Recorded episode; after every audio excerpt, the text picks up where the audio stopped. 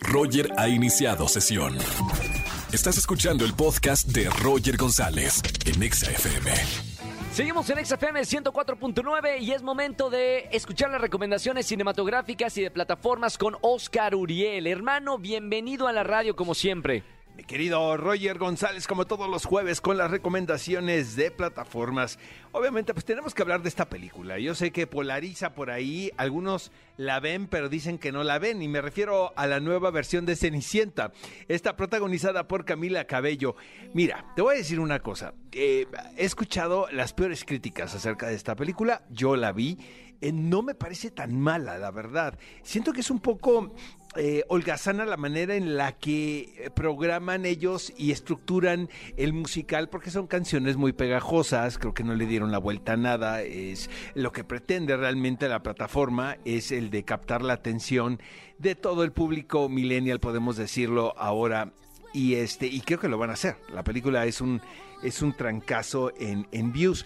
Eh, yo lo único que destaco de Cenicienta y por la cual no la descalifico del todo es la actuación de Idina Menzel, quien es una, realmente es una de las actrices más completas que hay en Estados Unidos en el teatro musical también ha demostrado que en, que en la cuestión dramática ella puede crear personajes muy interesantes y ella caracteriza a la madrastra y siento que le da una vuelta de tuerca a un personaje que estamos acostumbrados a ver eh, a primera lectura, ¿sabes? A primera aproximación. Incluso la misma Kate Blanchett, ¿no? Cuando hicieron esta película dirigida por Kenneth Branagh, creo que se fue por lo muy inmediato, porque aparentemente no hay mucho que buscarle a este personaje, pero Idina Menzel hace una cosa muy interesante lo ponemos sobre la mesa.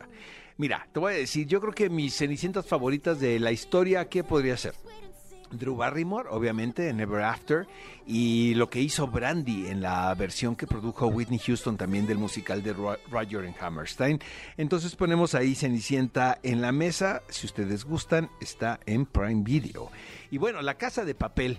Eh, la nueva temporada acaba de estrenarse. Es un caos de principio a fin. Realmente me costó muchísimo trabajo el poder terminar los cinco primeros episodios de lo que es la última temporada que partieron en dos.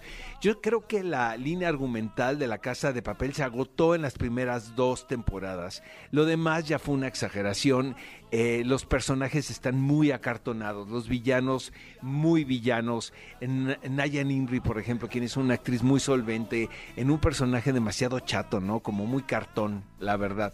Eh, no me gustó nada y lo peor del caso es que todavía nos quedan cinco episodios por ver de la casa de papel.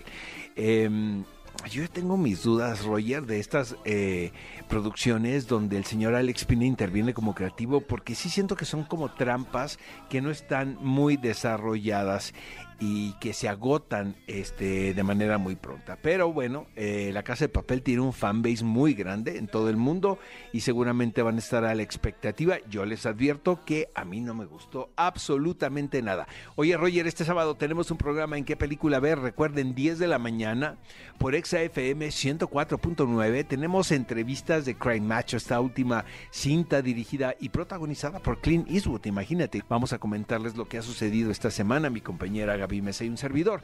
Y los esperamos a todos, recuérdenlo, 10 de la mañana por Exa FM 104.9. Y nosotros, mi querido Roger, nos escuchamos el próximo jueves. Gracias, mi querido Oscar, por estas recomendaciones. Eh, igual Cenicienta en Amazon Prime, también a mí me encantó. La música es sensacional. Te escuchamos el sábado 10 de la en qué película ver junto a mi amiga Gaby Mesa. Escúchanos en vivo y gana boletos a los mejores conciertos de 4 a 7 de la tarde por Exa FM 104.9.